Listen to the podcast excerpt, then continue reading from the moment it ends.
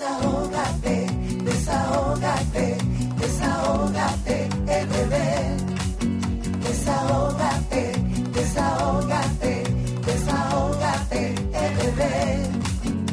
Si ves una injusticia y la quieres denunciar, desahógate, RD, te queremos escuchar. Si de la justicia te sientes desamparado, desahógate, RD, será tu mejor aliado.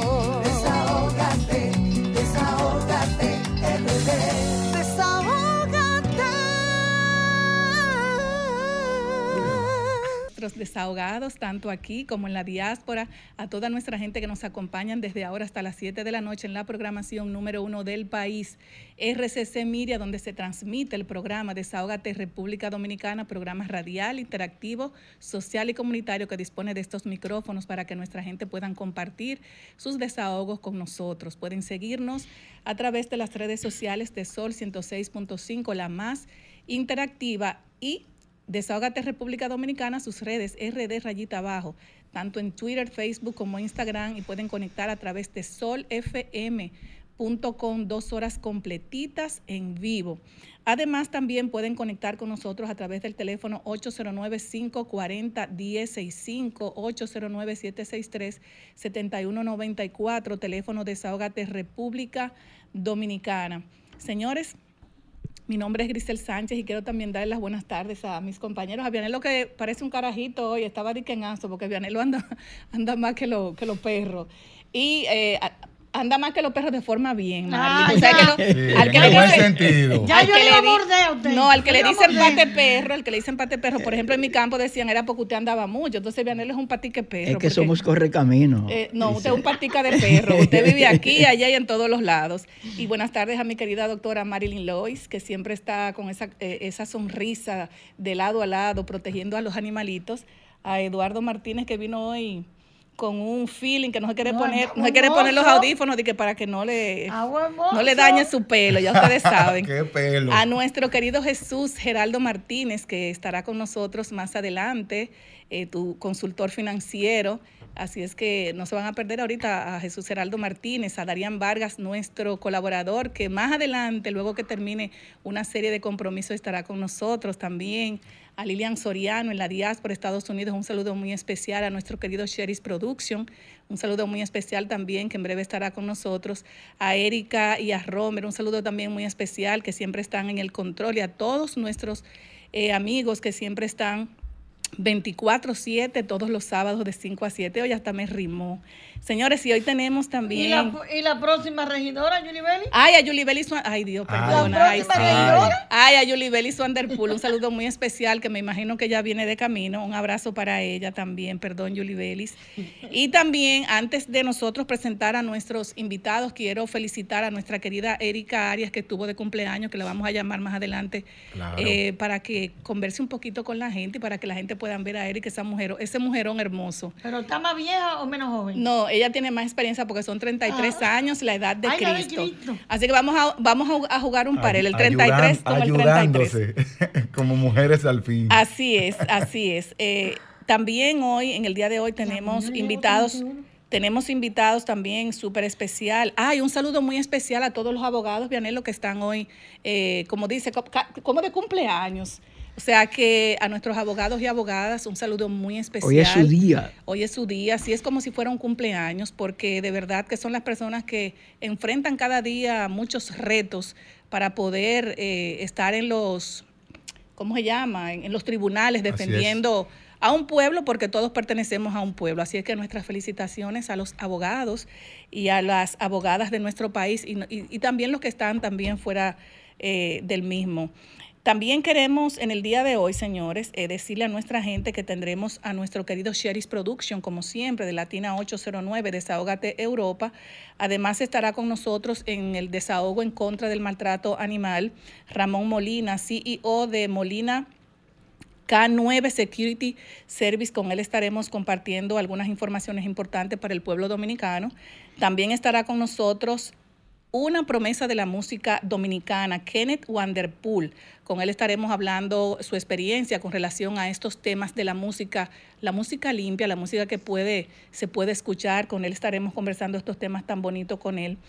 Y hoy este, nuestra querida Soraya Santana lamentablemente no podrá estar con nosotros porque se le presentó un inconveniente, pero seguro, seguro estará con nosotros el próximo sábado. La clarividente, una de las clarividentes más afamadas más afamada de nuestro país, estará con nosotros. es la de origen el próximo, el próximo sábado. Lamentablemente son cosas del destino. No, no, no se pudo hoy, pero el sábado próximo, Dios mediante, estará con nosotros.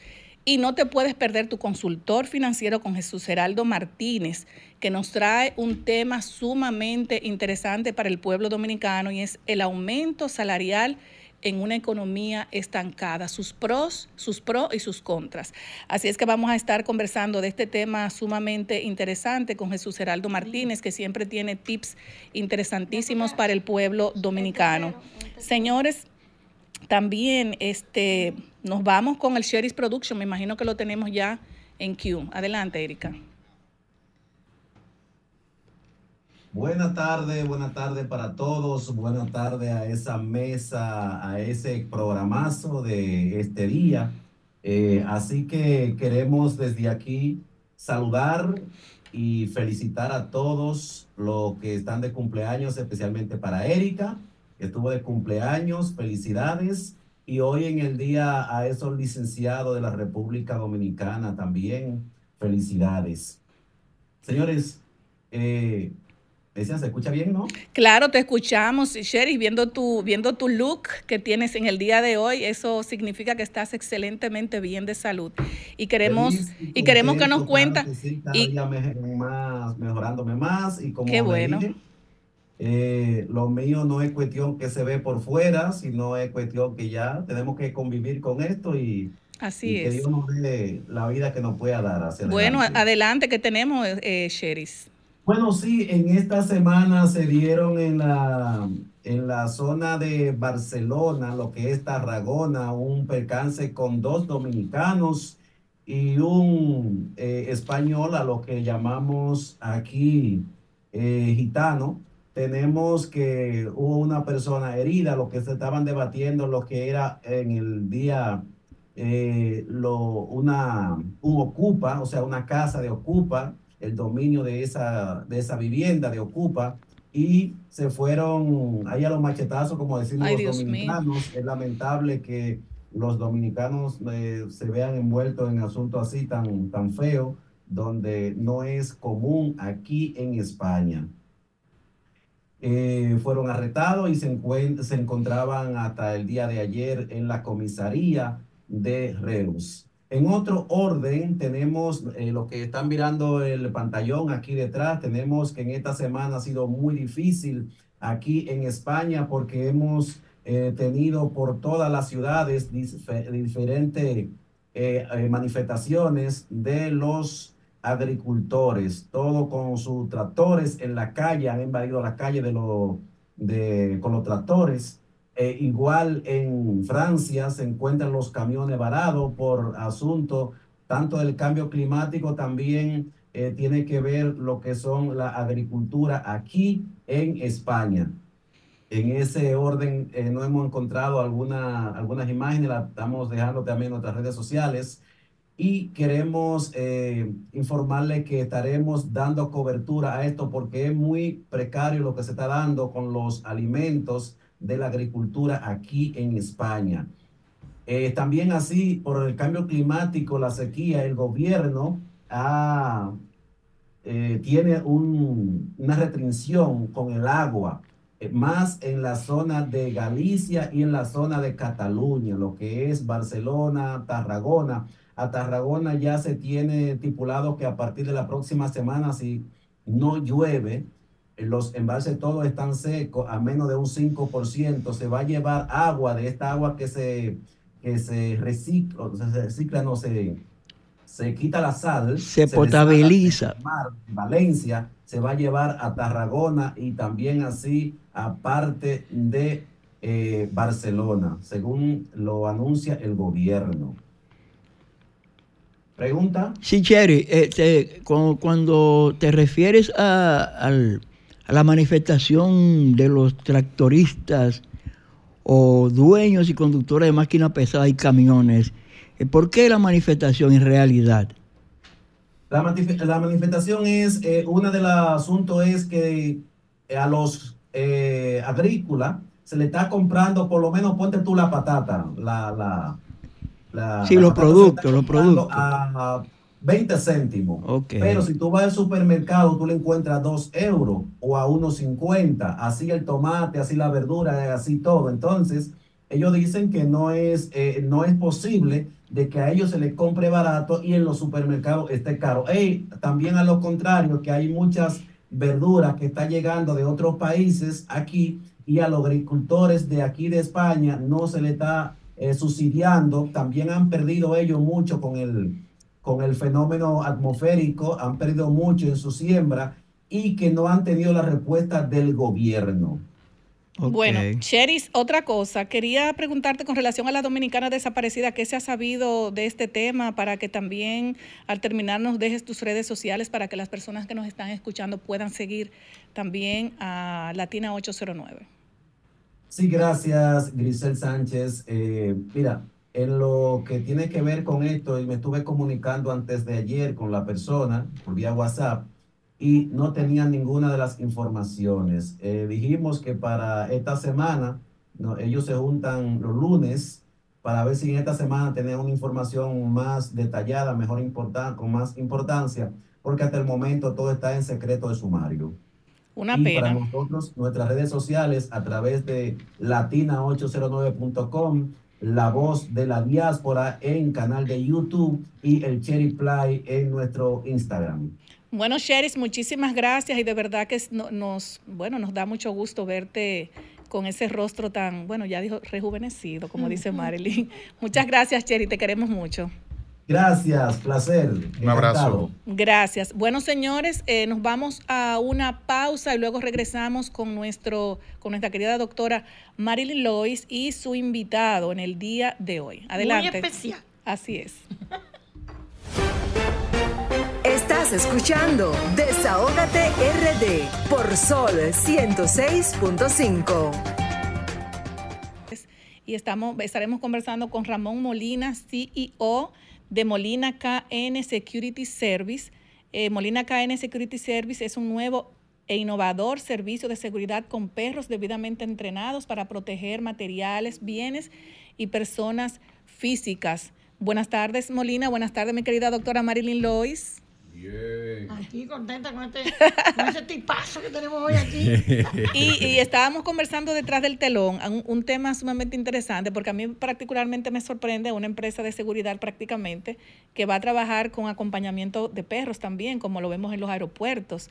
¿Cómo funciona eso? Porque como que no me lo, no me lo imagino ya en una empresa, en una casa de familia, en un negocio. ¿Cómo funciona eso? Bien, lo primero es muchísimas gracias a ustedes, a, a la doctora Marilyn Loy y a todos los fanáticos, o bueno, fanáticos no en este caso, que no, no es un deporte. Radio escuchas. A todos los seguidores de este interesante programa que venimos a dar a conocer este innovador servicio que se trata de la seguridad con perros debidamente adiestrados y entrenados. ¿En qué consiste? Consiste, eh, vamos a aplatanarlo esto y a decirle cómo funciona. Lo primero es que todos conocen los vigilantes que trabajan con un arma de fuego. Pues nosotros lo que ofrecemos es, en vez de tener un arma de fuego, tiene un perro debidamente entrenado para proteger bienes materi- materiales y también la seguridad personal. Ustedes saben que hoy no es un secreto para nadie que la República Dominicana lamentablemente estamos pasando por un, una incertidumbre de inseguridad. Sí, muy fuerte. Entonces, nuestros fieles amigos aquí vuelven y salen a defender a, la, a, nosotros, a los humanos, porque son seres maravillosos que están creados para aportar a la humanidad. Por eso, siempre, donde quiera que voy, eh, promovemos la ley de protección animal y tenencia responsable. La palabra tenencia responsable para mí es sumamente importante porque no es simplemente echarle comida y llevarlo al veterinario, también hay que ser responsable a la hora de tenerlo y nos hacemos eco de promover esa ley 248-12, que debe ser modificada y, por, y que por favor desde el año... La multa y la- de, de No, y que- años de cárcel y... Y Claro. que precisamente, Molina, discúlpame que te interrumpa, en el Parque Central de Santiago hubo un envenenamiento masivo Mm. de perros, que eso ha consternado mucho, no solamente, no solamente a, a todo el que vive en Santiago, sino al, al país. Eso- Claro. Entonces, una información que uno dice, pero ¿dónde está la gente? ¿Dónde, ¿Dónde están las autoridades? ¿Qué es lo que está pasando? Porque ya hay un ambiente de protección animal que va en crecimiento. Entonces, esa ley hay que aplicarla de una forma contundente, pero hay que seguir trabajando en eso. Tenemos que seguir trabajando y sobre todo educando a todos nosotros. Siempre hacemos también un llamado. Si usted es amante de los animales, sobre todo de los perros, por favor, vamos a leer, vamos a educarnos, que en la educación eh, eh, eh, es la fuente de todo progreso, no importa en qué ámbito sea. Si no nos educamos, se nos va a ser muy difícil desarrollar la pasión que tenemos. ¿Y de qué manera? Es estudiando algo que se llama comportamiento canino. Ramón, eh, tú, bueno, ya has planteado cómo, en qué consiste, obviamente, la seguridad, en este caso, a través de esta vía canina, por así decirlo. Pero aquellos que tienen seguridad convencional se preguntarán, ¿cuáles son los pros, los contras, o especialmente las ventajas de hacer ese cambio, ese crossover, para que se puedan ver interesados si puede ampliar la respuesta? O hacer un mix también, puede Ese- hacer un mix. exactamente. Porque habría que buscar, por ejemplo, para tu darle seguridad, eh, habría que buscar muchos perros. O sea, debería, es un mix que se puede hacer entre las empresas de seguridad convencionales y también dejarse acompañar de los, los perros guardianes, como le vamos a decir, ¿verdad? Claro que sí. Mira, es sumamente interesante porque eh, se han registrado muchos accidentes con personas que tienen un arma de fuego que incluso se han autodisparado y han herido personas. También otra de las ventajas que tenemos es que mm, se han registrado casos donde eh, malhechores eh, desaprensivos van al local, no quizá a robar en ese local, pero sí le interesa el arma de fuego que tiene el Ah, vigilante, que por lo regular, por lo regular, se duerme. Entonces, al dormirse, los desaprensivos ven una oportunidad para adquirir un arma nueva, un arma de fuego. Entonces, pero, ¿qué sucede con, con el perro? ¿Quién se roba un perro? Yo lo que quiero que tú me expliques, porque hay mucha gente que quiere saber, por ejemplo, yo quiero saber también, ok, yo te contrato para un servicio 24 horas en, en una tienda, Sí. ok.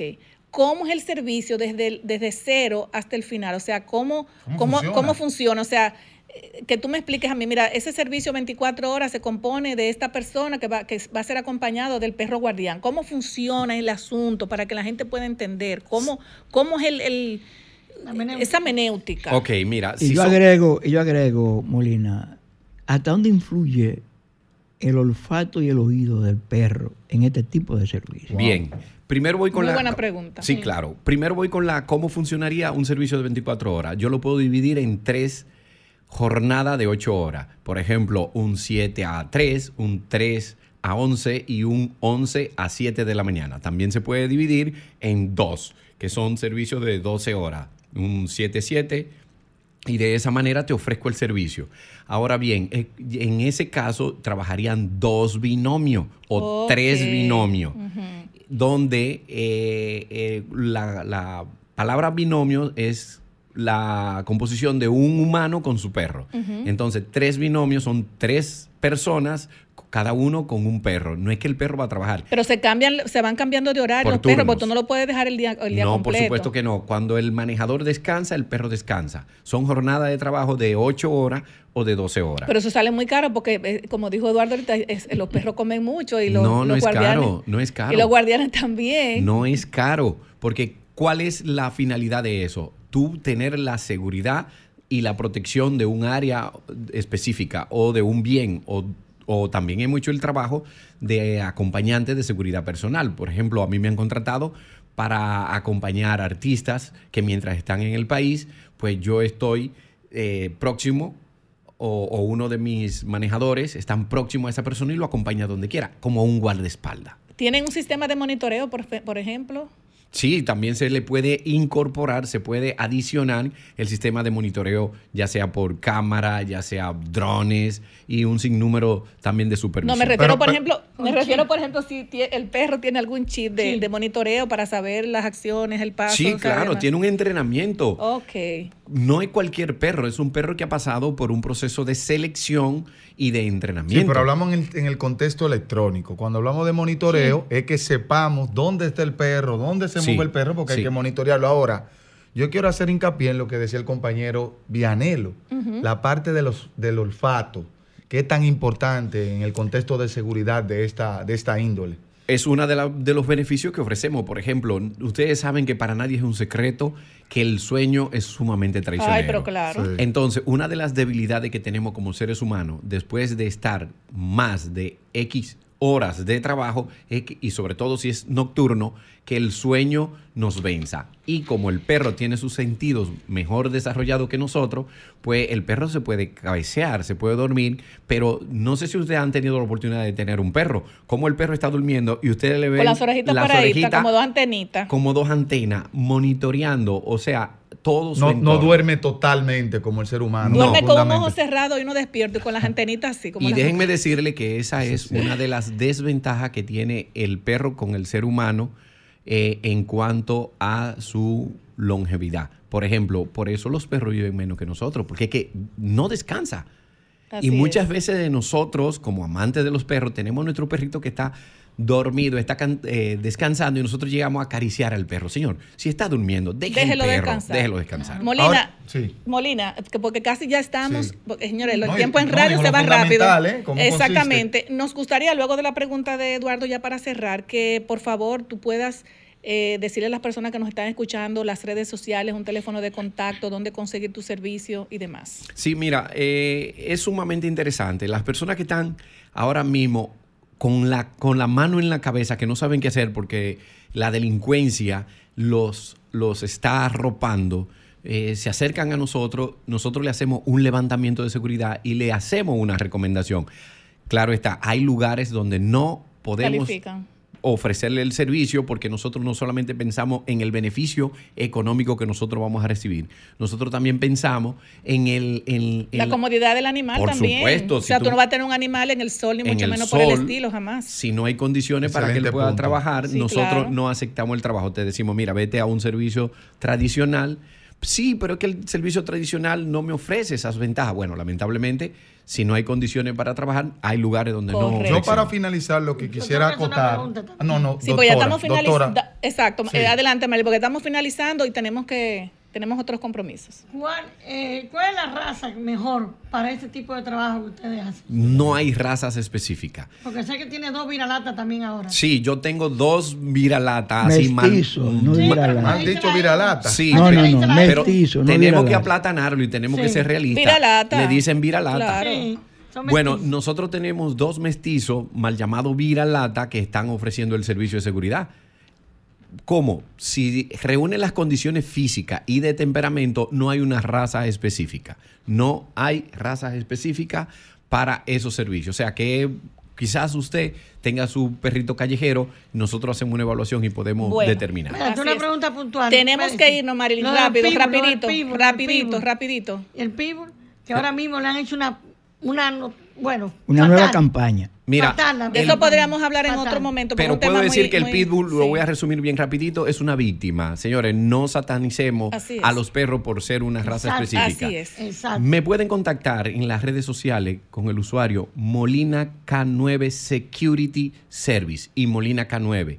Así me pueden contactar. También el en, en el 809 456 2718. 809 456 2719. Les repetimos, 809 456 2718. Contáctenos y venga, acérquese a nosotros mediante este programa para que conozca este innovador servicio. Déjenme decirle que esto está a nivel de Europa y, y de Estados Unidos. Así que ¿Cuántos acérquense. años que tú tienes ya en esto? Muchísimas. 23. Muchísimas gracias, Molina, de verdad. Gracias, Marilyn Loy, por, por, por traernos este invitado con estas, estos temas tan bueno, tan innovadores que siempre le ofrecemos a nuestros radioescuchas. Muchísimas gracias, Molina. Nos vamos a una pausa y luego regresamos. Bien.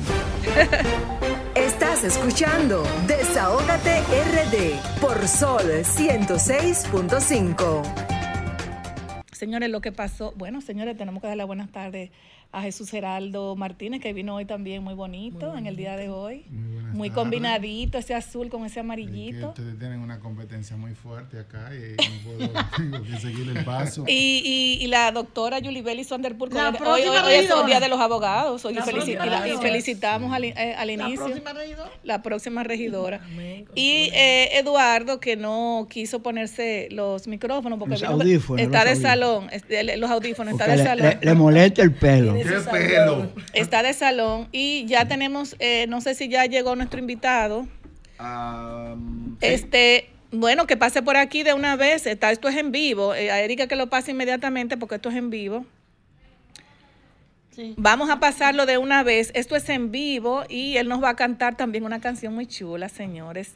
Y ya llegando como todo, como todo un príncipe. Y el joven que le acompaña puede sentarse con él también. No, Erika, ¿cuál cámara le ponemos?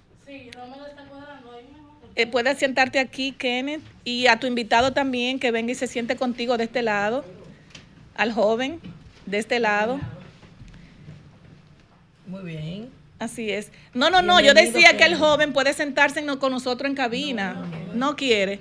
Bueno, pues está bien, pues siéntate tú entonces para que lo acompañe.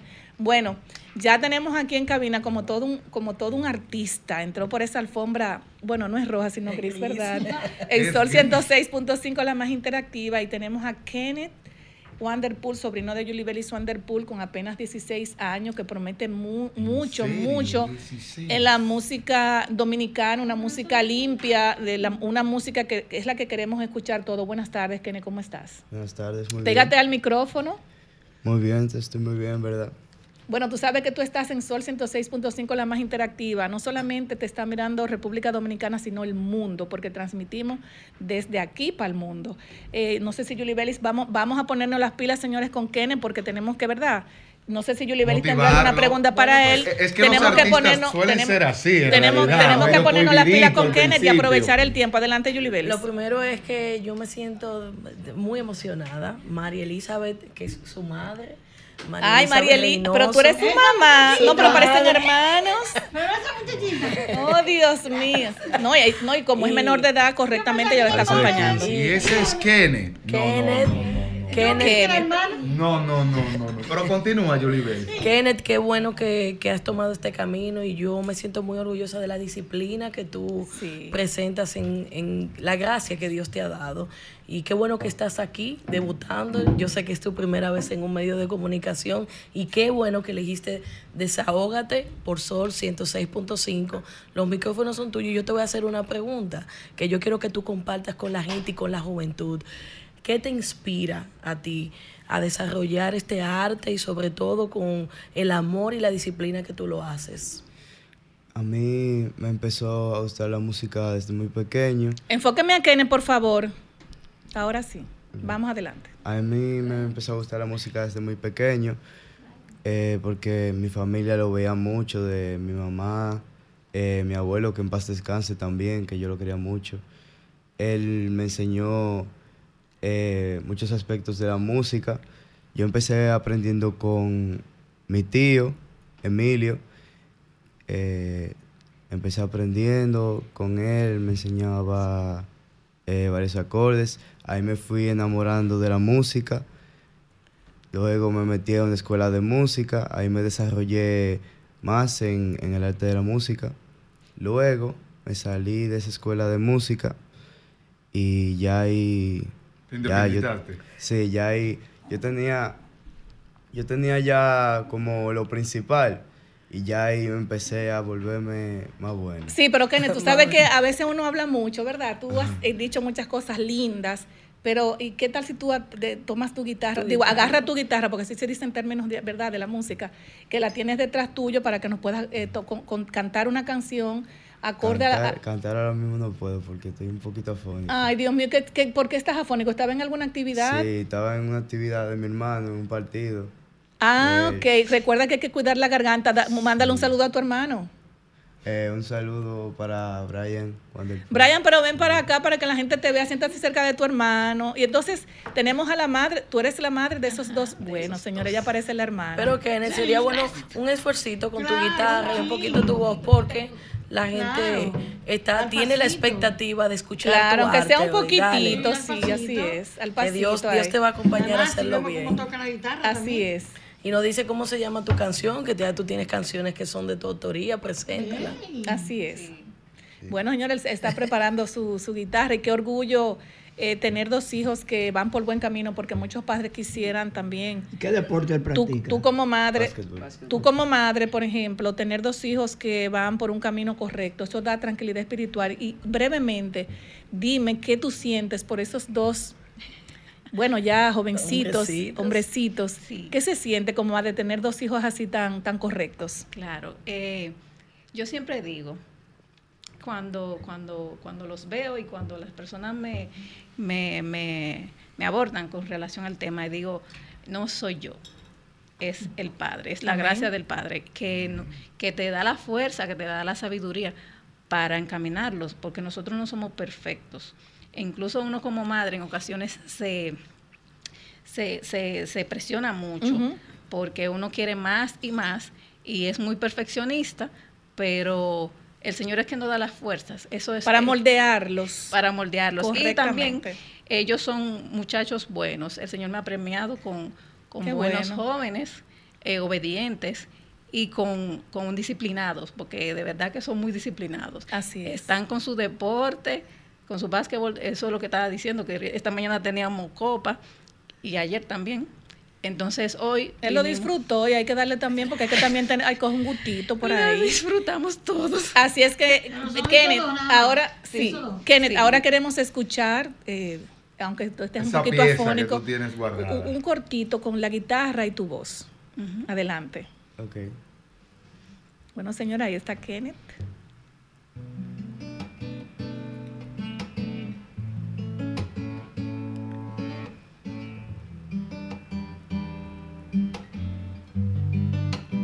¿Qué pasó contigo? Porque todo ha cambiado más y me siento vacío. No te puedo recuperar y si yo te digo que contigo no quiero nada, me encuentro perdido. Pensando que, que la vida no es lo mismo sin ti. Varias noches que no puedo dormir. Y si te veo me pongo tenso. Yo sí te pienso. Como nadie te piensa, mi corazón se acelera. Y si te veo me pongo tenso.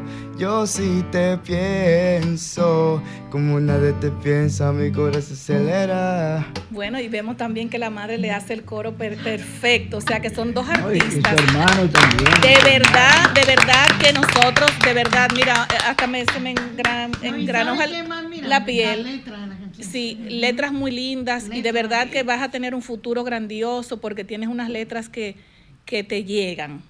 Y más la juventud ahora que necesitan de tanto acompañamiento, de tantas oportunidades. De aquí te damos la patadita de la suerte y que el Señor sea que abra muchos caminos para ti, para tu familia, para tu madre, que le dé esa fuerza de voluntad siempre y que Dios lo proteja y te proteja tu voz y tus manos para seguir tocando tu guitarra. Y sigue con esas letras así. Nos gustaría, Kenneth, para despedir, que tú no le, la radio escucha ahora mismo a los desahogados, que tú les des las redes sociales donde poder conseguir tu música, teléfono y demás. Mm, Pueden buscarme en YouTube como Kenneth Music, mi canción ¿Qué pasó contigo? Eh, hasta ahora tengo ese sencillo, tengo un cover también en mi canal de YouTube, en el mismo, eh, de un artista llamado José el Toro, una canción muy bonita, un bolero Qué bien. que toqué cuando estaba en New York con mi madre. Ay, qué lindo. ¿Teléfono de contacto? Bueno, eh, 829-751-2422. Eh, próximamente estaremos trabajando más en las canciones. Correcto. Por ahora solo tenemos el sencillo, porque que tenemos muchas actividades y Qué bueno, qué, qué bueno. Las personas que bodas, cumpleaños y todas actividades, po- poderse conectar con la madre de Kenneth para que pueda él, eh, con su voz, llenar esos espacios románticos tan hermosos que todo el ser humano quiere, ¿verdad? Así es que muchísimas gracias. Kenneth, a tu madre, a Ay, tu hermano, gracias. por estar con nosotros, acompañándonos en el día de hoy. Y más adelante podemos invitarlo para que también eh, podamos seguir conversando de este tema tan lindo como es la música. Muchas Muchísimas gra- gracias. muchas gracias a ustedes. Bueno, nos vamos a una pausa y luego regresamos. Sol 106.5, la más interactiva. Una emisora RCC Miria. Gracias, Grisel. Buenas tardes, compañeros. Estamos contra el reloj. Señores, si algo caracterizó al gobierno de ocho años del presidente Danilo Medina fueron las visitas sorpresa. Y lo, y lo que se desprendió de las visitas sorpresa. Unos 500, 600 proyectos, no todos van a ser exitosos, naturalmente. Pero ¿qué me indigna a mí que está pasando en este momento? Y esto es un ejercicio para mi compañero, amigo y hermano Jesús Gerardo. Es que yo no sé cuál es la diferencia entre crédito personal y crédito asociativo. Porque quieren joder el liderazgo de nuestra gente del campo. Todos los proyectos de las visitas sorpresa fueron proyectos asociativos. Grisel decía ahorita en el aire que yo venía de Asua.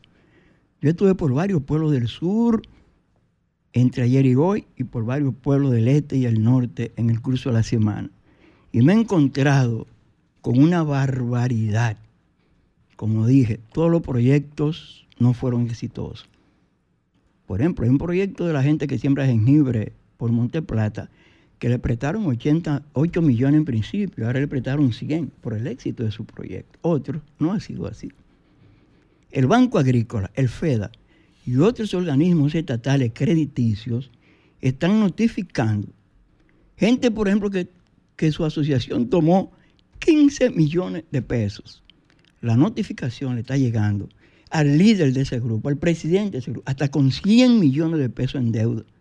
Yo no sé hasta dónde eso es legal. Yo no sé cómo un pobre campesino presidente de una asociación podrá pagar 100 millones de pesos en deuda. O yo no sé si viene otro gobierno, si habrá que condonar la deuda o hacerle un reenganche nuevamente para que se cubra esa deuda. Pero eso que está pasando con los hombres y mujeres del campo, con los líderes y asociaciones campesinas de la zona rural de la República Dominicana, nos está indignando. Porque en realidad, aparentemente, la intención de la gente del FEDA, Banco Agrícola y otros organismos crediticios del Estado es joder el liderazgo de la República Dominicana. Bueno, Vianelo está caliente con eso. Bueno, eh, le faltó de Vianelo, he dicho. Caso cerrado. Caso cerrado. No, que no se puede cerrar ese caso. Ah, ok. No se puede cerrar. Bueno, gracias, Venelo, por su comentario. No sé si Jesús ahorita le va a responder con relación al crédito personal y crédito asociativo. Adelante, Eduardo Martínez. Bien, un comentario bien puntual acerca de algo que ha sucedido en esta semana que recién concluye y quiero titularlo El silencio irresponsable de Carolina Mejía. Señores, a principio de esta semana, el lunes para ser específico, que fue día feriado, el candidato por la alianza Rescate RD, Domingo Contreras, hizo una denuncia con mucho asidero, con mucha base y con mucho respeto, entiendo yo, a nosotros, los ciudadanos del Distrito Nacional. Y cuando yo califico este comentario, afirmo, como el silencio irresponsable de Carolina Mejía, eh, me baso en que la misma, no obstante, a dar una respuesta, se escudó, y lo digo de manera responsable, en un comunicado emitido por la empresa en cuestión, en este caso Grupo Laki, si no me equivoco, que entiendo a mi juicio que fue un comunicado que no responde todas las interrogantes que en este caso Domingo Contreras hace de conocimiento público a todos los municipios del Distrito Nacional en sentido general y en especial, porque no necesariamente responde la parte más importante y más crucial. ¿A dónde fue a parar ese monto que eh, emitió o informó Domingo Contreras de 155 millones que originalmente fue concebido para el mantenimiento de los inbornales? Y yo quiero concluir mi comentario tomando en consideración una expresión de la propia alcaldesa que tiene que ver con lo que es su eslogan de campaña. Alcaldesa, si verdaderamente usted siente amor por los municipios de Santo Domingo, especialmente del Distrito Nacional, cumpla con su obligación de responder de manera responsable lo que le atañe como alcaldesa. No es una petición, es una exigencia y es parte de su responsabilidad. Muchas gracias. Gracias, eh, Eduardo Martínez, por tu comentario. No sé si podemos abrir los teléfonos, Erika. Vamos a abrir los teléfonos 809-540-165 para que puedan comunicarse también con nosotros. Y nos gustaría, en lo que abrimos los teléfonos, Erika pueda pasar por aquí porque le trajimos un presentito Ay, a sí, Erika que cumplió años. Ay, pero yo iba a preguntar. Así es. ¿De eh, quién es es- esta, esta orquídea tan bella? Y vamos a ir tomando una llamadita en lo Enfoque que Erika aquí, entra. hombre, Buenas tardes, desahógate. hermosa. Buenas tardes. Desahógate RD. Sí, buenas Venga, tardes. Erika. Un programa plural, Aquí con su orquídea. inde- Y donde, donde todo el mundo puede participar. Oiga, eh, un saludo para la señora Lilian allá en la diáspora de Nueva York. Una Sí, excelente dama. Oigan, es. señores, es con respecto a que Abinader prometió aquí un tranvía o un metro y se está viendo movimiento de eso y que ahí en Barcelillo se está poniendo lucha todos los días con los tapones. Gracias. Muchas gracias. Bueno, tenemos ya a Erika en cabina para darle sus felicitaciones, señores. Gracias. Un aplauso para Mucha salud. Y ahí Muchas está, ahí está un regalito de Gracias. parte del equipo de Desahógate RD para que también Erika pueda tener también mucha salud con sus niñas. Claro que sí. Erika, exprésate. Y- Enfócame Bueno, a Erika Romer para que la gente sepa yo- quién es Erika Arias. Ay, mira qué mujer La, más la bella. Erika, pero usted está más joven hoy Yo- o menos joven, ¿cómo es? No, yo estoy un poco más, menos joven. Menos joven. No estoy bien. Con más experiencia. Pero con más experiencia. Simplemente. Son 33 y quiero decirles que en este, que en este tiempo, para mí, Desahógate ha sido una familia maravillosa donde hay mucho amor, mucha unidad y mucho aprendizaje. Todos son profesionales de quienes aprendo todos los días algo diferente y muy especial. Así que gracias. Erika, yo te Ay, llevo. qué bella. Erika, Ay, yo te Nosotros- llevo Qué 34. No. 33. Yo te llevo 34. Ah, bueno. No, pero Marilyn se preocupa mucho. Tenemos otra llamadita para que feliciten a bien, vivi- Erika. bien vividos, doctora. Buenas tardes, Desahógate. Saludos, saludos, desahógate. Buenas tardes. Adelante. Brillante, brillante el, el joven Eduardo, pero quería preguntarle, ¿de qué partido es? Porque se le nota. ¿Que ¿De qué partido Ah, es, bueno, Eduardo? Eduardo. Bueno, yo soy del partido del Distrito Nacional que he vivido los dos noviembres del terror, como lo he denominado, y que entiendo que ahí debe haber una persona en esa posición que más que tenis de marca, gafas de marca y la francachela, como digo yo, debes eh, de una manera u otra desempeñar una función acorde a las expectativas de los municipios del Distrito Nacional. No respondo a ningún partido. Bueno, a, Eduardo le están dando seguimiento. pues. Parece que sí. Bueno, seguimos con, eso. seguimos con el tema de Erika. Erika, de verdad que no- a nosotros Gracias. nos, eh, tú nos orgulleces también a cada uno Gracias. de nosotros por, por ser parte de Desahógate. Te conozco hace mucho, una persona muy responsable, muy dedicada a tu De familia. servicio, A todos, señores, Erika eh, quiere ayudar a todo el mundo. O sea, Erika es muy buena persona y espero que. Dios te siga bendiciendo con ese Amén. comportamiento, que vienen muchas cosas buenas por ahí. Dios madre. Bueno, pues ya se puede Gracias, hacer pues. clic con usted, porque usted también Pues yo tiene me esos retiro dotes. con mis orquídeas para seguir en producción. Así es, así es. Señores, tenemos la pantalla llena. Buenas tardes, desahógate. Hola, ¿cómo están ustedes? Hola, ¿cómo tú estás? Bien, sí. ¿Cómo te estaba- sientes? Estaba ausente. Ay, hacías falta, adelante. Gracias, nada. Eh, decirle al, al señor que, que, que, o sea, que llamó, que Eduardo, eh, partido de, de- del que somos todos que pagamos impuestos y que aquí nadie puede estar gastando el dinero en lo que le da su, su voluntad y no dar declaraciones. Eh, en una denuncia que se hizo tan, tan segura y, y- y- y que afecta al país entero, no solamente a la capital, sino a todo el país, porque todos pagamos impuestos. Así es que, doña Carolina, hable, que usted tiene lengua para hablar. Muchas gracias. Bueno, Carolina está caliente con ese tema. Ojalá y le pueda responder a Domingo Contreras. Eh, bueno, señores, no sé No, si no, va- le corrijo a los municipios del Distrito Nacional. No, porque como fue Domingo que le hizo el Bueno, llamado. Pero ya Buenas es una tardes, responsabilidad con la sociedad. Buenas tardes. Buenas tardes. El municipio de Consuelo. Ay, que el municipio de Consuelo. ¿Cómo está Consuelo por allá? No, está bueno. Yo tengo problemas, pero de que está bien, está ¿Qué bien. tú Eva. tienes, mi amor? ¿Qué problema tú tienes? Te falta dinero. Ande el cara. Ese problema lo tenemos Lo todos. tenemos todo.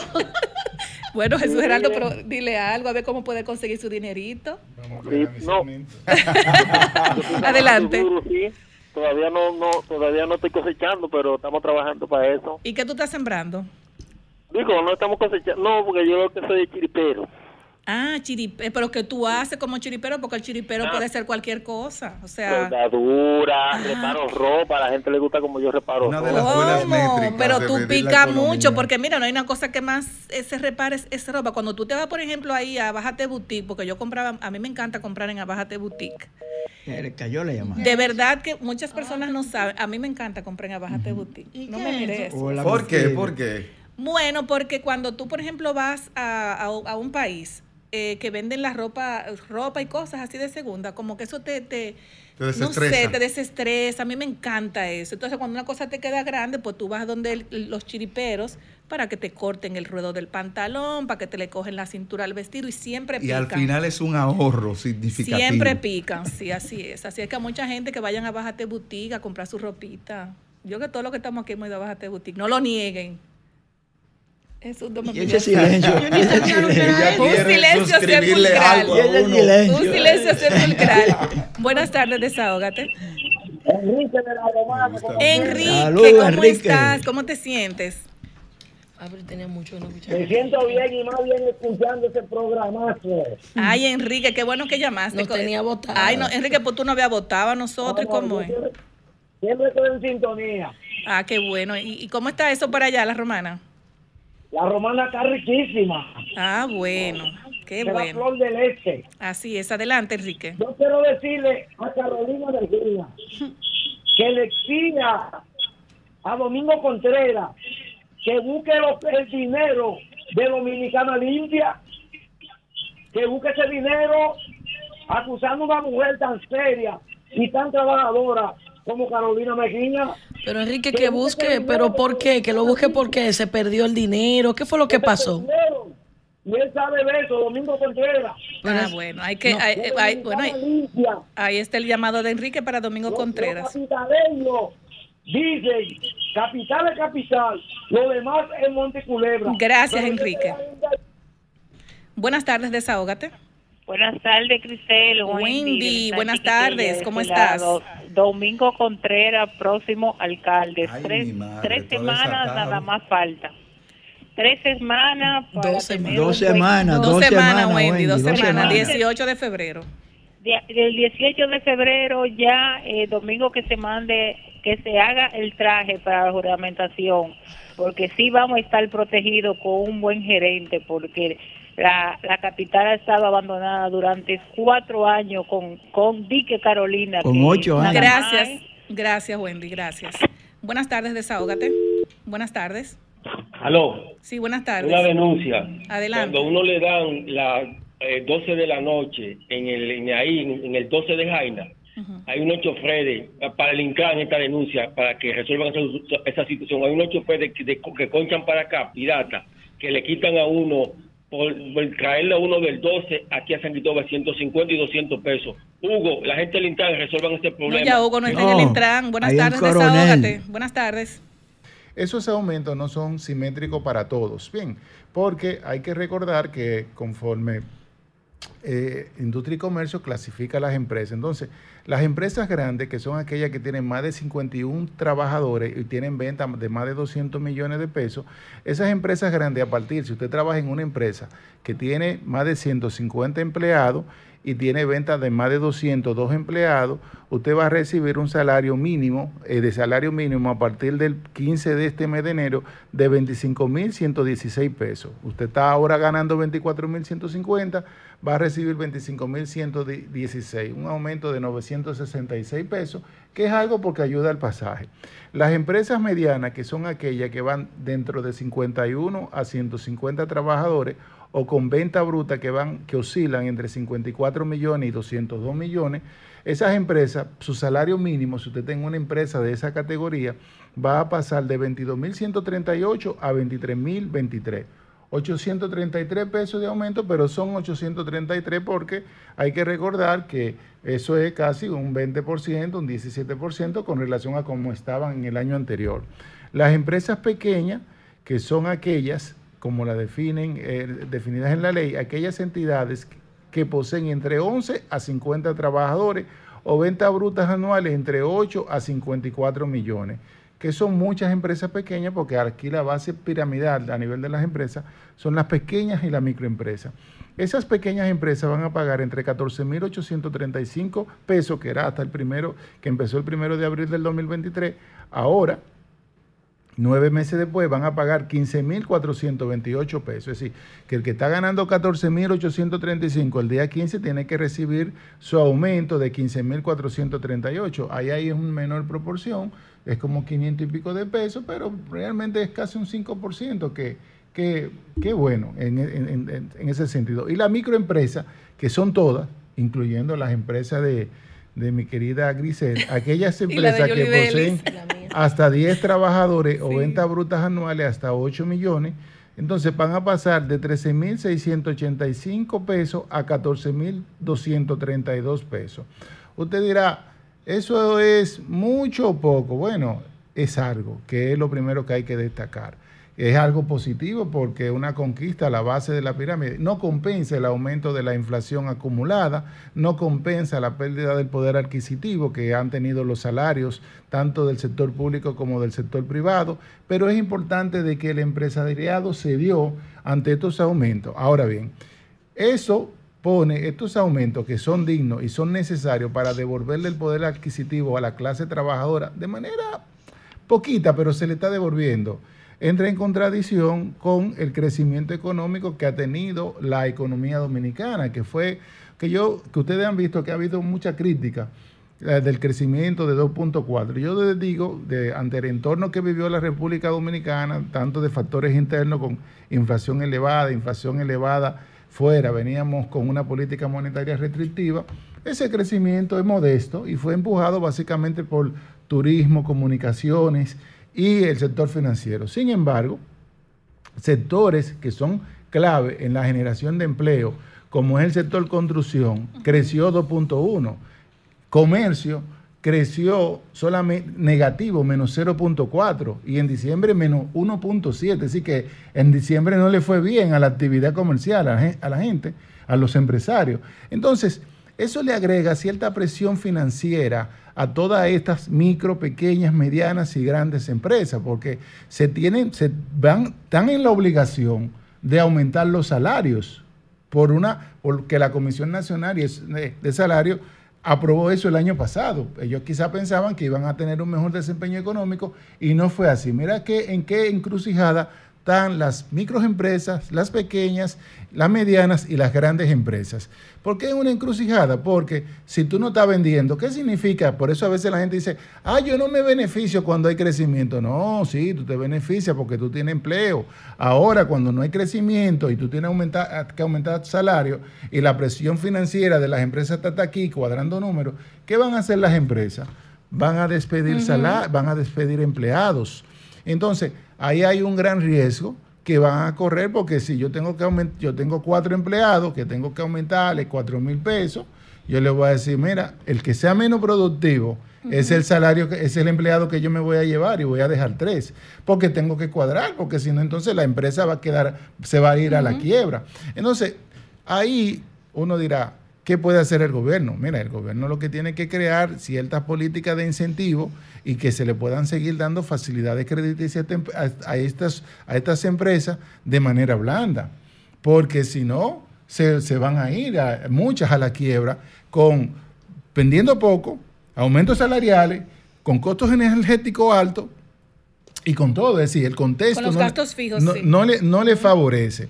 Entonces, hago este, este comentario y ahí conecto con Dianelo, que el sector agrícola, que también es generador de empleo, creció apenas 3.9, eh, que es de los grandes. Ahora, Dianelo me preguntó cuál es la diferencia entre un crédito que es personal y un crédito que es asociativo, que en el algol financiero es de garantía solidaria. Ahora, en un crédito personal, si tú tomas un crédito y pusiste ga- garantía, tú respondes con tu garantía, tú respondes con tu patrimonio en ese crédito personal.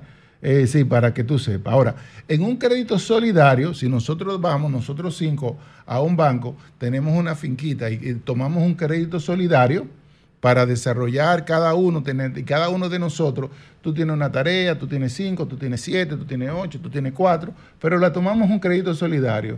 Si uno falla, nosotros cuatro tenemos que responder por eso, por ese crédito. Si dos fallan, nosotros tres tenemos que responder. Eso es lo que es un crédito asociativo. Habría que ver también el contrato que se firmó para si se establece que es de garantía solidaria, porque realmente así que funcionan los créditos asociativos. Lo penoso sea es que a sabienda eh, estas instituciones que tú mencionas, que puedes mencionarla porque yo me reservo el derecho de, mencionar, de no mencionarla porque no conozco si es así o es así, es decir, yo lo que invito a estas instituciones a revisar las condiciones económicas de dónde viene República Dominicana. Venimos con un sector agrícola que se ha contraído, venimos con una economía que no creció negativamente en República Dominicana porque el Banco Central colocó 184 millones de pesos para que sean pres- prestados a una tasa de un 9% a los sectores productivos. Pero si no es así, ni el desempeño que hubieran tenido las entidades bancarias ahora, ni ese crecimiento de 2.4, fue gracias a esas inyecciones que el Banco Central de manera proactiva, como ahí lo, ha estado monitoría manejando la economía, le fue inyectando. Y por eso ustedes ven que en los últimos meses, septiembre, octubre, noviembre y diciembre, la economía se ha ido recuperando. El mes de enero y el mes de febrero son un mes de prueba para saber si verdaderamente la economía se está recuperando, porque si la economía crece, tiene un crecimiento en enero menor de diciembre, menor de noviembre y menor de enero, entonces al gobierno se le pone difícil la situación porque entonces la gente tiene desempleo, alta inflación, pérdida de su poder adquisitivo, no hay, no, no- siente que los negocios están sea, es una situación muy delicada en este cuadro. Es decir, yo digo, oye, se, se le está haciendo la tormenta perfecta de que con esta situación. Entonces, no sé si te queda claro, Dianelo, el tema de crédito asociativo. Ahí lo que FEDA tiene que valorar y ponderar qué puede hacer. Y tú has planteado las dos soluciones. Una, darle más dinero y otra es, como se ha hecho siempre, exonerarle ese dinero porque realmente a veces esa gente no tiene garantía. Entonces quieren marcharle al que tiene más garantía, al que tiene más solvencia, para que pague. Y eso realmente es cuesta arriba, No, es porque muy fuerte, sí. no es justo, pero es legal. No, eh, no sé si podemos tomar Adelante, algunas llamaditas. adelante. Eh, eh, Romer, tira el, el- el- para las llamadas, por favor. Comunícate 809-540-1065. 1-833-610-1065 desde los Estados Unidos. Sol 106.5, la más interactiva. Buenas tardes, desahógate. Aló. Buenas tardes. Al depositor, dos preguntas breves.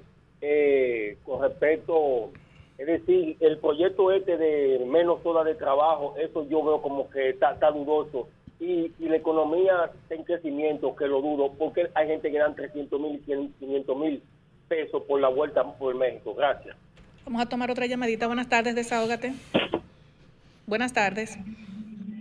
Baja un poquito el volumen de tu radio, por favor. Buenas tardes. Bueno, se cayó la llamada. Adelante, Jesús. Mira, La- yo me había referido al proyecto de reducción de hora salarial, que eh, en otros países ha funcionado, pero uno tiene que estudiar el contexto. ¿Cuál es el contexto que tiene la República Dominicana en este momento? Si tiene el contexto que la microempresa está creciendo a cero, no vendió, comercio, agricultura está creciendo bajo, manufactura local también negativo, que también no lo mencioné. Entonces, tú no le puedes decir a los, a, los empresarios que tienen que aumentar salario ahora, mira, vamos a recortar, ¿qué es lo que van a hacer los empleados? Em- empleados van a sacar un empleado porque ellos tienen que equilibrar su presupuesto financiero y le van a aumentar más horas de trabajo y le van a pagar la proporción. Es decir, que yo creo que bajo el contexto actuar, eso no va a funcionar. Es decir, porque usted en una economía que está casi estancada, sin crecimiento, con un crecimiento leve, usted no va a ponerse de que a recortar, a inventar con, con nuevos trabajadores, recortando para ver si... No, no, no. Usted lo que tiene que sacarle la mayor productividad a los empleados que usted tiene y al más de, y al menos productivo, lamentablemente, va a tener que despedirlo porque es un tema de estabilidad y de sobrevivencia de esa empresa que no está vendiendo en el contexto actual. Y no es que lo digo yo, lo dicen esas cifras que están publicadas. No, ahí. y realmente, mira, yo conozco amigos que tienen negocios de dealer y de verdad que está, está fea la cosa con relación a las ventas. No se está vendiendo. Entonces, cuando no hay esa, esa economía puntera, eh, ¿cómo tú le vas a, a- a- subir el sueldo a los empleados aunque tú quieras hacerlo? Es que tú no puedes hacerlo. Entonces, como tú dices, eh, se va a afectar entonces el empleo de esas personas que lamentablemente tú no puedes sostener porque tú tienes los gastos fijos más que, más que no se está vendiendo. Es un problema como he encontrado que parece que no se ha explicado muy bien y muchas personas tal vez en- tal vez entendieran lo que no nos están escuchando desde un principio que nosotros no estamos de acuerdo a los aumentos. Siempre No, uno no, está de acuerdo a los aumentos. Yo estoy totalmente Pero de hay que acuerdo porque los En la sostenibilidad. en la sostenibilidad y devolverle algo del poder adquisitivo a la gente. Él habló de algo, de lo de que la vuelta a 300 mil eh, pesos. Yo realmente por México, yo siempre me he sorprendido, porque si usted tiene 300 mil pesos, póngase un Negocito. negocito, que ese negocito usted puede tener seguro que le va a dejar de cualquier naturaleza 30 mil pesos todos los meses. Y eso es un salario que ya usted entra dentro del 78% de las personas que ganan en este país, ganan menos de 30 mil pesos. Entonces, usted dirá, bueno, pero yo no vivo con eso, pero poco a poco usted de- de- luego toma un crédito en un banco, para si tiene una microempresa y va expandiendo. O sea, que hay muchas formas de sobrevivir en la República Dominicana. Lo que pasa es que las personas quieren irse por lo más fácil. Hay que eh, empeñarse un poco, claramente. Luego mucho hay sí temas, de la DGI, que también tiene un régimen simplificado para las microempresas, para las personas de manera personal. Entonces, yo desde mi punto de vista, una persona me dice, si tú tienes 300 mil pesos, yo, oye, tú eres loco ir a inventar por ahí. Yo creo que tú puedes, con un pequeño negocio, para que ustedes tengan una idea, acá el microcrédito, el, el- el préstamo promedio son alrededor de 82 mil pesos. Oye, imagínate una gente con 82 mil pesos que saca a su familia adelante, chiripeando como ese que llamó, haciendo cositas. Es decir, promedio, es decir, que tú- con 100 mil pesos te pones un negocito, eso es lo que, una cafetería, algo de vender, en los negocios de comida, los negocios de servicios, los negocios de limpieza. Yo Son opor- mi negocio sin dinero. Entonces, si 300 mil pesos es un capital semilla que usted no tiene que buscarlo financiado, usted tiene un buen de hecho, cuando usted entra... Cuando hay un valor intelectual Sí. para un negocio de servicios. La mayoría de las empresas aquí se constituyen con 300 mil pesos. Entonces, esa persona que llamó, que dé esos consejos y que, y que sea un promotor de que no sea necesario de que, que la gente se vaya. Pasa que la gente se desespera con tanta noticia negativa, la gente se desespera. Sí, pero déjame decirte algo. por- eh, me, me cuenta una persona, hace, hace como un mes que me dijo, me llamó, mira Grisela, me gusta que tú hicieras esta denuncia. En Jaina, no sé cuántas familias diarias se van eh, en Yola. Pero ¿cómo lo hacen? Empeñan la casa de la mamá, entonces tienen doble, doble deuda. Y hasta que esa persona no llega allá, por ejemplo, tenemos ya la, la parte segura, pero usted tiene que darme mi dinero cuando usted llegue allá. Entonces endeuda a la familia aquí y está endeudado allá porque tú sabes que tú tienes que tener un tiempo para conseguir un trabajo, para una... O sea, son, es es como tú dices, tú me empeñas la casa mía, la, la- la casa de la familia, sabrá Dios cuántos líos hace, pero entonces tú tienes doble, doble, doble problema, porque vas a tener que trabajar doble allá y, el, y, el- y la casa empeñada aquí. Tenemos una Hay llamadita. que crear conciencia con eso. Buenas tardes, desahógate. Sí, es primitiva. Hola, Primitiva. Sí. Adelante. Eh, al Señor Jesús. Señor, Señor Jesús, yo sé que usted, pero usted está, usted está consciente eh, que, que ese aumento que, que no solamente ahora, sino que to- cada vez que el, el sector empresarial eh, eh, hace un aumento para la clase trabajadora. Eso no alcanza ni, ni, ni para aspirina, para la familia. Entonces, yo creo que debe de llegar un momento que se haga un real eh, aumento de salario eh, de acuerdo a cómo está el costo de la vida y, y, y, y, que los trabajadores son los que le dan la riqueza, ayudan a generar la riqueza a, lo- a los grandes empresarios que no quieren llevárselo todo. Y lo otro es, me, eh, quiero escuchar su parecer. Y lo otro es que, ¿qué le parece eh, que el Banco Central dejó la tasa a un 100%? ¿Que en, qué, ¿En qué beneficia eso a la población? Gracias. Mira, muy bien, mira, yo reconozco que, y lo he dicho, que ese salario es muy por debajo a la pérdida del poder adquisitivo que ha tenido la población dominicana, los empleados públicos y privados. De hecho, cuando, evalu- cuando tuve la oportunidad de hablar de la canasta básica, decía que eh, rondaba los 44 mil pesos y el 78% de la gente no gana ni 30 mil pesos. Pero, y siempre digo algo es algo, más en economía hay un principio que se llama más se prefiere a menos. Es decir, dame algo más que sirve por lo menos para el pasaje. Y estoy de acuerdo de que en algún momento la base salarial de, eh, de que el salario mínimo debe aumentar un poco más para que dar- darle mayor eh, a la población, mayor poder adquisitivo. Ahora, ¿qué trae aumentar esa base? Trae mayor inflación, porque ustedes, ¿quién, quién cree que ustedes ven- creen que van a pagar ese El aumento de salario? Cada uno de nosotros, Claro. ustedes va a ver que eso se le pone el juego difícil al Banco Central ahora, porque usted, ese aumento salarial de febrero, usted va a ver aumento de precios en el mes de marzo, en el mes de abril, en el mes de mayo, porque ¿a quién le van a traspasar esos aumentos? A los consumidores. Por eso yo digo, oye, aquí se está formando una sol- tormenta rara, porque eso no le conviene al gobierno.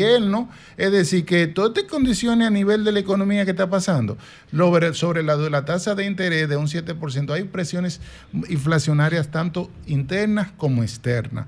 Y el Banco Central hizo lo correcto en mantener la tasa de interés de un 7%. ¿En qué le beneficia eso? A la gente. O que si usted tenía un dinerito al 7%, un 8%, y el Banco Central bajaba la tasa de interés, el que tiene vive de los sus depósitos le iban a bajar su tasa de interés y va a recibir menos. Entonces, en un contexto de inflación, iba a tener menos dinero para vivir. Ahora usted va a conseguir, los bancos van a mantener su tasa de interés a los que tienen dinerito y también no van a, quizás no se van, usted no va a ver disminuciones de tasas de interés de préstamos en las personas, quizá aumento gradual, pero eh, lo que el Banco Central manda a la señal es, mira, las presiones, eh, presiones inflacionarias por factores internos y factores externos, ahí están presentes, que son aumentos del, del petróleo, aumento de la materia prima para producir alimentos y todo el dinero que se va a gastar en campaña, que eso va a presionar la tasa de cambio, que ha ido bajando poquito, como le comenté, y va a presionar los precios internos de la economía. Vamos a tomar una llamadita. Buenas tardes, desahógate. Buenas Oh, tardes. Hola, ¿cómo estás? Buenas tardes. Baja un poquito el volumen de tu radio. Sí, buenas tardes, Giselle, ¿cómo estás? Hola, ¿cómo estás? ¿Quién nos habla? Yo siempre queriéndome desahogar desde aquí del Bronx, porque Eh, de- de- desde el Bronx. sí, porque yo no sé, eh, allá mientras más de que, que, que los gobiernos se ocupan de, de, de- de aumentar y ayudar, el país lo que esté más pobre y la gente que es del poder haciéndose más millonaria. ¿Por qué no le aumenta a las enfermeras jubiladas que, que, no tienen ni en qué caerse muertas, que no tienen casa, que con esa miseria de jubilación tienen que pagar casa, eh, estudio a sus hijos, buscar la comida, ya no pueden ni trabajar porque están enfermas de tanto que se mataron trabajando? Y ese país todos los días más pobre, más pobre y pretendiendo que el pueblo salga a votar por ellos. Qué vergüenza dan los Bueno, ahí está su desahogo, es válido. Bueno, eh, el, el tema de las enfermeras, pero lo que pasa es que los gremios como que tú no lo ves tampoco expresando, o sea, en favor de las que no, de las que no pueden tener esa Eh, Bueno, ayuda. no solamente ese gremio y ese sector de la economía, de, de empleadores, hay muchos que están así en esa misma situación. Eh, quizá unos más que otros, están quizá también los profesores, están los médicos, están eh, los cañeros, hemos, hemos visto muchas situaciones. Ahí lo que tiene que hacer el Comité Nacional de Salario o el comité o los que tengan que ver con esto, que es el Ministerio de Hacienda, que tengan pensiones del gobierno, bueno, tratar de devolverle cierto poder adquisitivo y cierto de aumento, que lo han hecho porque le aumentaron también. Hay que reconocer que este gobierno ha hecho aumento a las bases de los salarios mínimos y a las bases de las pensiones mínimas. Y es un reconocimiento que yo debo hacerlo público de manera objetiva. Bien, porque no se había hecho. Entonces, eso, eso es una compensación. Y no es que quiero defender al gobierno, sino hay que las cosas hay que decirlas como corresponden, porque cuando hay que decir las cosas negativas, se dicen las negativas de manera constructiva y cuando hay que decir las cosas positivas, hay que decirlas. Pero una, una pregunta capciosa, si no Adelante. sé si Yulibel y tú me pueden ayudar con relación a eso. Y Vianelo también, y Marilyn, y todo lo que está, eh, están aquí, nos están escuchando también fuera de, de cabina.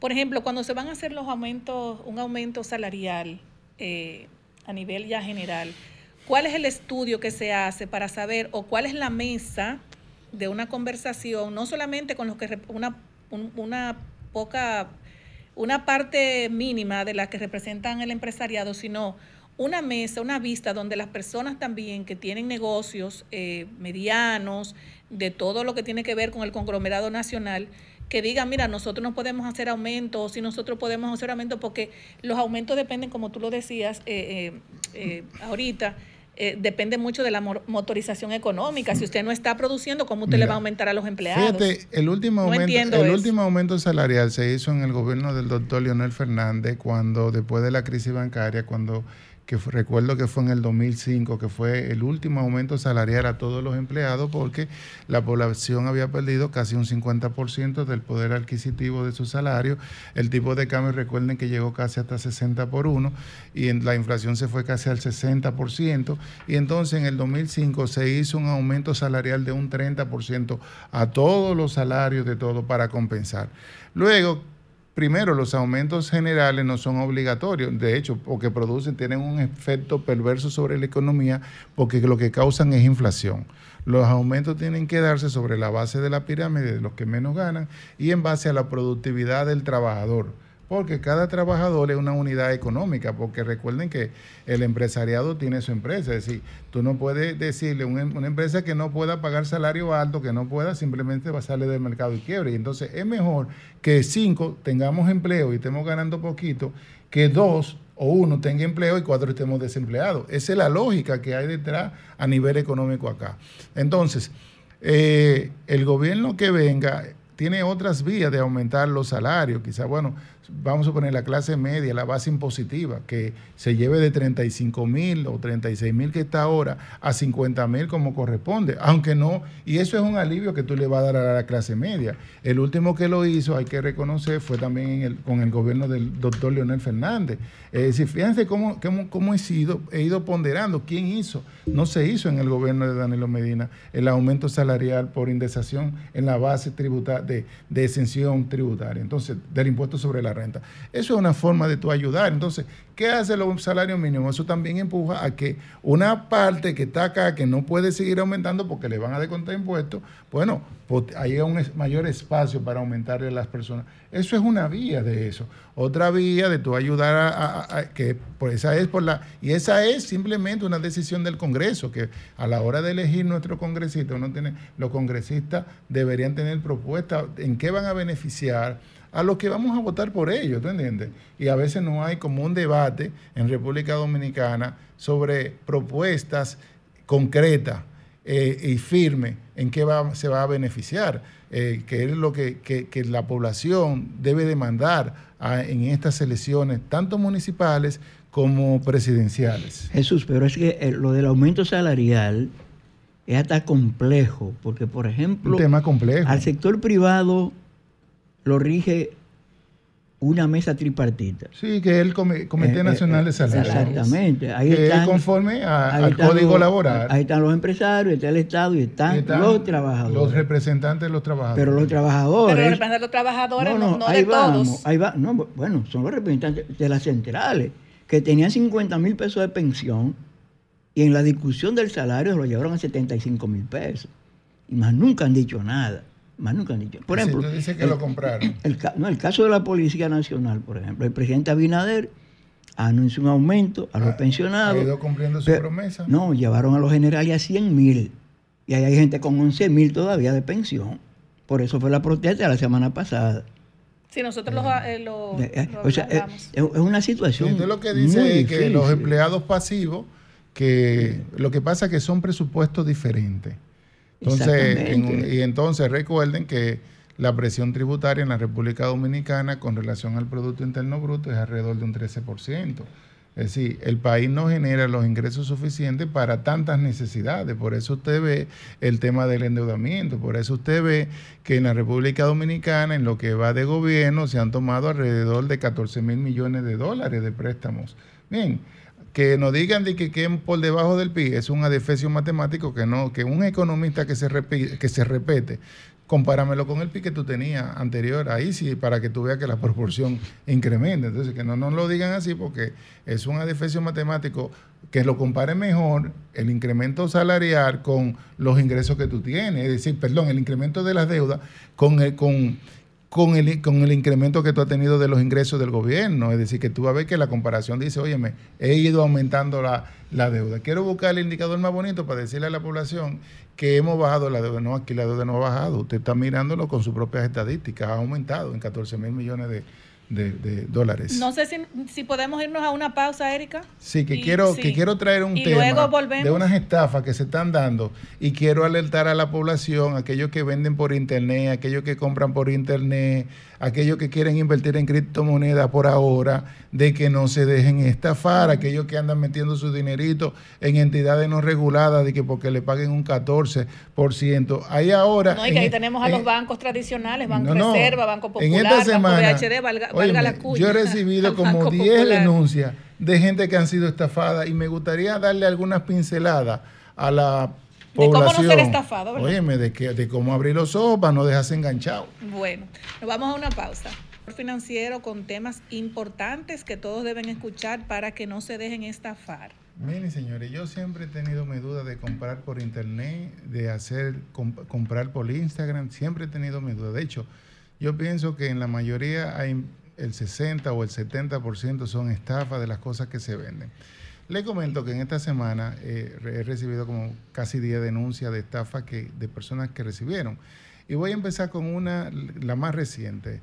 Una persona estaba vendiendo un televisor y lo publica por Instagram y por Facebook. Un televisor de, creo que era de, de 82 pulgadas, eh, de los más grandes, no era, era más de 60, y lo estaba vendiendo en 47 mil Ay, pesos. Dios, un ganga, regalo. Un regalo. Sí. eh. Entonces lo llama un señor, le dice, mira, me interesa el televisor, yo te lo quiero comprar, dime. Y le dice, ah, yo te lo, eh, yo, da- dame el número de tu cuenta, yo lo voy a buscar ahora mismo. Y él le dice, no, Dios, déjame ponerte, no, no, dámelo así. Que yo, y le dice, dame tu número de cuenta. Y va una gente a un banco que me reservo el nombre, porque en- en- esto aquí los bancos no tienen nada que ver con esto, y le deposita un cheque, un cheque por 47 mil pesos. Y el cheque se lo depositan por 47 mil pesos, entonces el muchacho entra a, a su balance y ve que le entró el balance y le entrega el televisor. Ay, Dios mío. Bueno, pero cuando él cree que en efectivo, que le depositó en efectivo, fue un cheque y entonces él está esperando que el dinero esté en tránsito. Señores, con un número de esos teléfonos maquito, hasta el día de hoy, porque ustedes saben que ahora usted no tiene, el, usted no tiene cómo protestar ese cheque, ahora tiene que hacer una debida diligencia para que el banco le entregue la copia de esto. Va al banco, el banco le hace un bloqueo a su cuenta. Y no solo entonces se le pone la cuenta negativa, porque el banco dice, no solamente el, el dinero que está en tránsito, sino, espérate, lo, el- es casi el doble. Y cuando él va, el cheque, señores, falso, le depositaron un cheque falso. El señor me dice, ¿dónde va? Yo le digo, bueno, ve a la fiscalía, ve al DICA eh, y pon la denuncia, porque realmente es donde tú puedes ir, es decir, porque fue una venta a través de por, por internet que tú hiciste y recibiste un pago de manera eh, fraudulenta. Entonces, yo le invito a las personas, tanto que venden como que compran por internet, señores, esto es, dame tu dinero y yo te entrego tu cosa, contra entrego.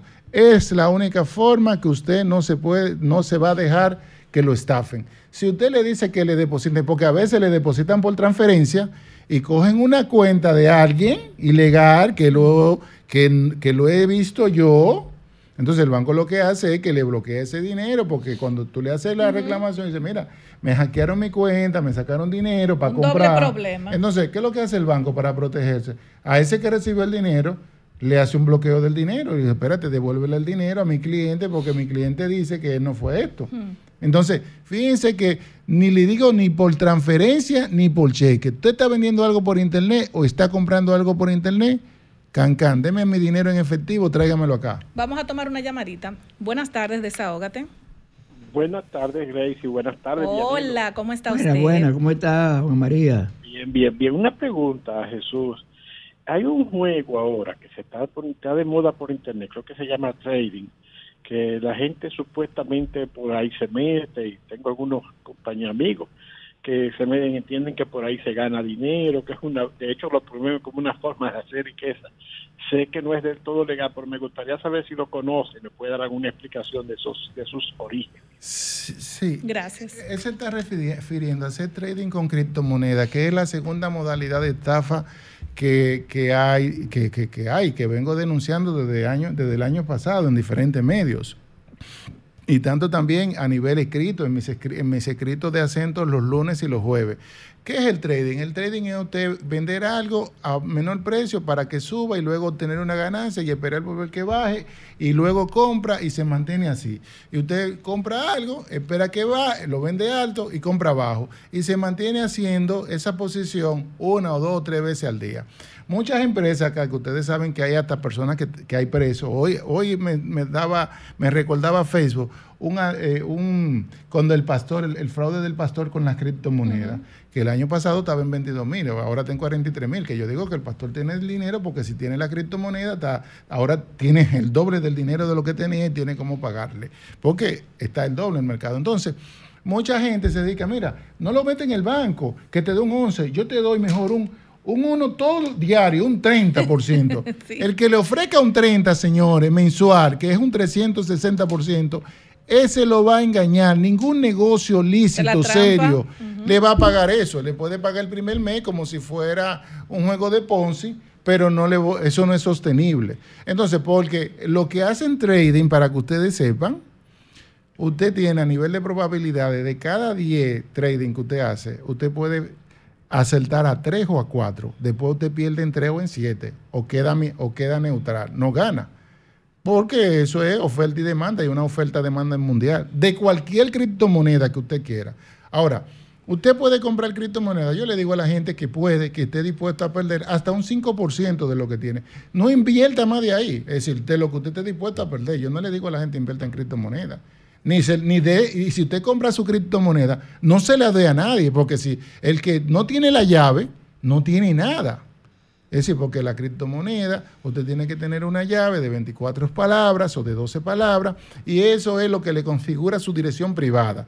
Y si usted no tiene esa dirección privada suya, Claro. entonces yo no le digo a una gente de edad mayor, invierta en eso. Es un negocio que hay que dejárselo a los jovencitos que, para que ellos jueguen con eso. Pero una gente adulta, una gente, meta su dinero en el banco un 11%, que ahí usted no va a tener problema, o métalo en el, la- en instrumento de valores a través a de un puesto de bolsa que puede conseguir algo más en, un, en una entidad que esté regulada o por la superintendencia de banco o por la superintendencia de valores. Pero entonces, pero no lo ponga en tercero, porque también hay muchas empresas que se llaman, yo tengo una financiera, ese término no existe, existen entidades de intermediación financiera. Es decir, cuando alguien le dice que tiene una financiera, ese es un estafador. Porque ¿quién lo está regulando?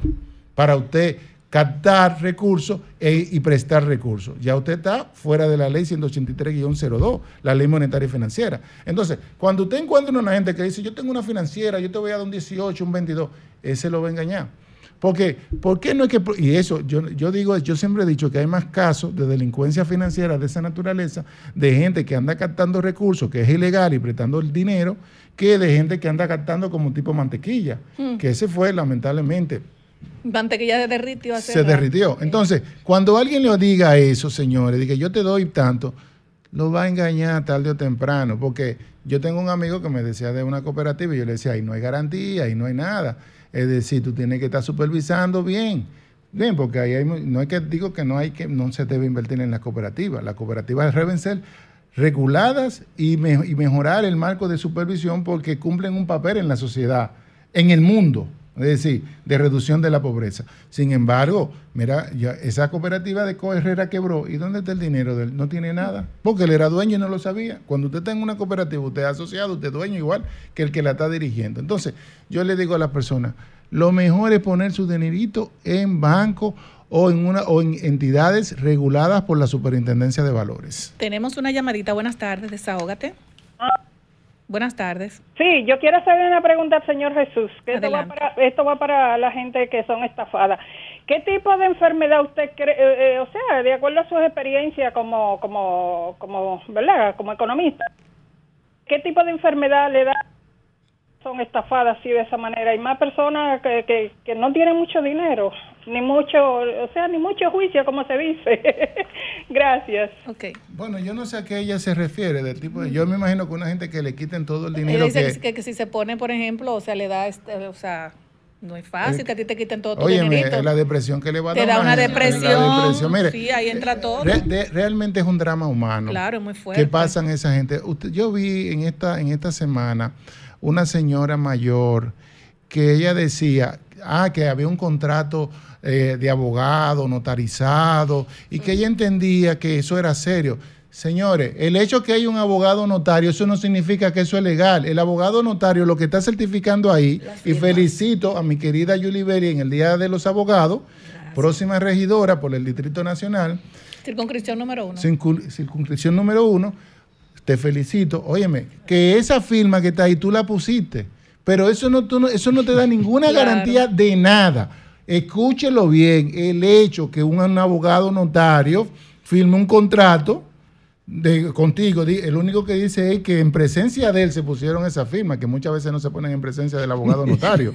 Entonces, o la mayoría de las veces. Entonces, la señora mayor, a mí me rompió el alma porque yo vi como mi mamá reflejada en esa Muy señora. fuerte. Y ella decía, este señor era cristiano, y yo pensando que era cristiano, que había un abogado, ellos hipotecaron la casita y todo, y la señora ahora no tiene nada. Muy fuerte.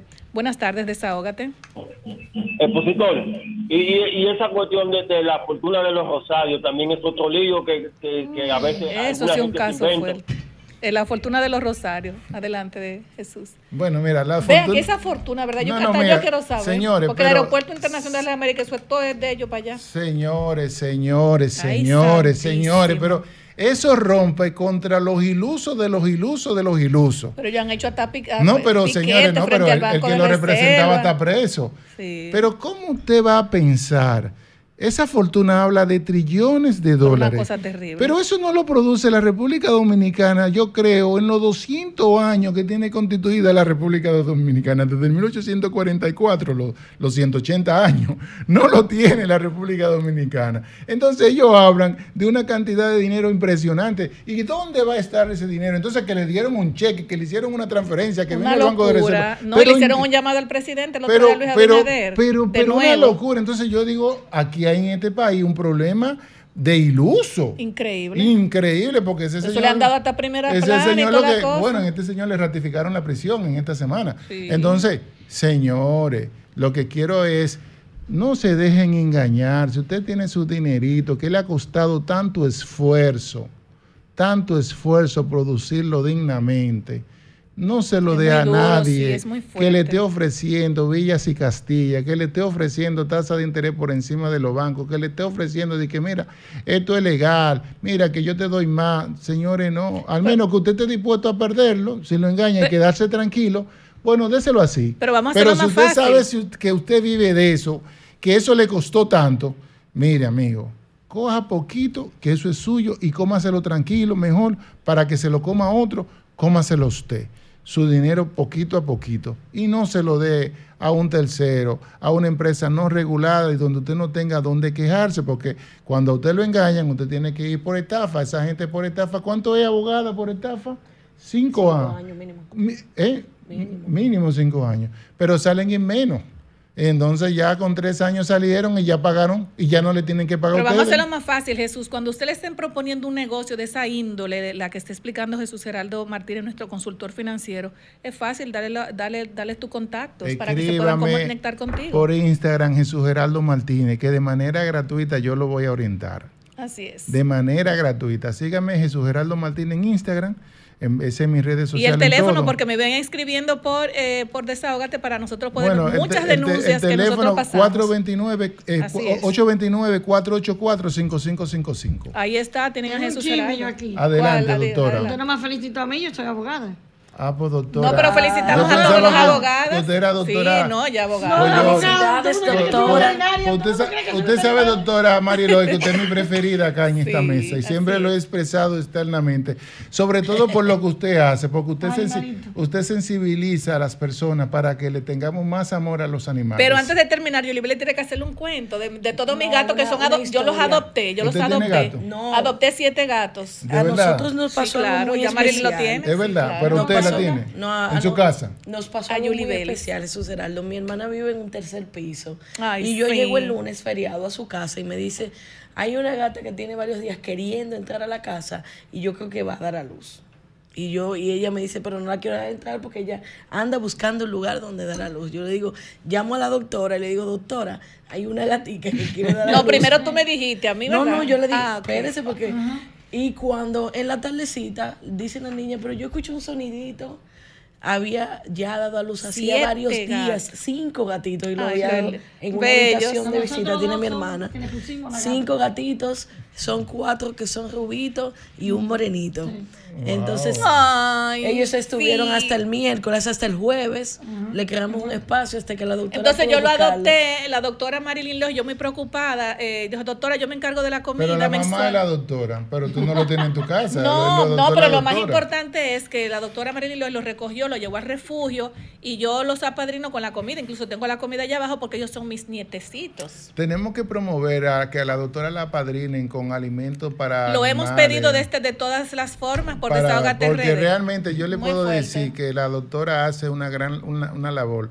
En diciembre estábamos cenando, le hago una anécdota, y la doctora la llamaron que un perrito lo chocaron no en la Lincoln. ella se tuvo que ir. Y la Sí, doctora se fue en medio de una actividad, de una cena Ay, de nuestro caramba. encuentro. Mira Y fue a Mira salvar el perrito. Eso me marcó. Sí, y no. cada vez que yo veo un perrito en la calle, yo la- pienso en la Pero doctora. ayer, mire ayer. Este Brevemente, Marilyn, que nos tenemos que Una ir. píbula ayer me llamaron y entonces yo fui a buscar el arroyo hondo por allá. Lejísimo. Que le iban a, una- ¿cómo dicen?